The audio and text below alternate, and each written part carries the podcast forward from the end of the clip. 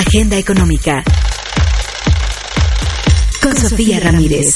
La economía está creciendo y es muy importante que haya trabajo, que haya empleo. El pendiente que tenemos es lo de la inflación.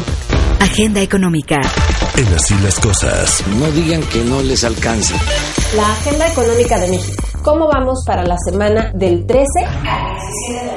Hoy, lunes 13 de marzo, comenzamos la semana con el indicador mensual de la actividad industrial en enero, mejor conocido como producción industrial del INEGI. Este indicador está compuesto por las actividades secundarias de nuestra economía que están representadas en cuatro sectores. 1. Minería. 2. Generación, transmisión y distribución de energía eléctrica, suministro de agua y gas al consumidor final.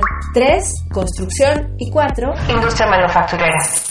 Sin duda será un indicador clave para analizar la llegada de nuevas inversiones por el nearshoring, sobre todo porque la industria manufacturera es el sector económico más grande del país, produciendo más del 17% del valor agregado en nuestra economía. Estamos impulsando actividades productivas de sur a norte. Más tarde, el Coneval publicará las líneas de pobreza sobre ingresos en febrero de 2023. A pesar de los resultados alentadores de inflación en febrero, que sugieren que el pico de inflación ya pasó, será un largo periodo de precios, en especial en los alimentos.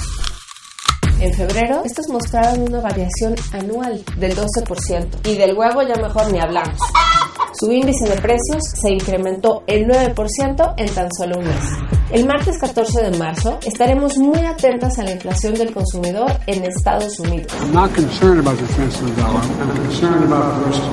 Los especialistas estiman que continuará disminuyendo en febrero en su comparación anual y se encontrará en 6.4%. También se espera que el componente subyacente de la inflación disminuya ligeramente. A pesar de estos pronósticos, del otro lado de la frontera la inflación también se encuentra muy por encima del objetivo de la Reserva Federal, que es su Banco Central.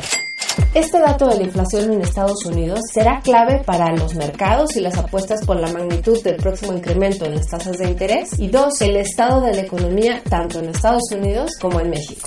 Y bueno, consecuencia de ello, en nuestro país seguramente observaremos movimientos en el tipo de cambio en esos días ante las expectativas del diferencial de tasas de interés entre los dos países. Soy Sofía Ramírez Aguilar, directora de México ¿Cómo vamos? Les deseo un extraordinario inicio de semana.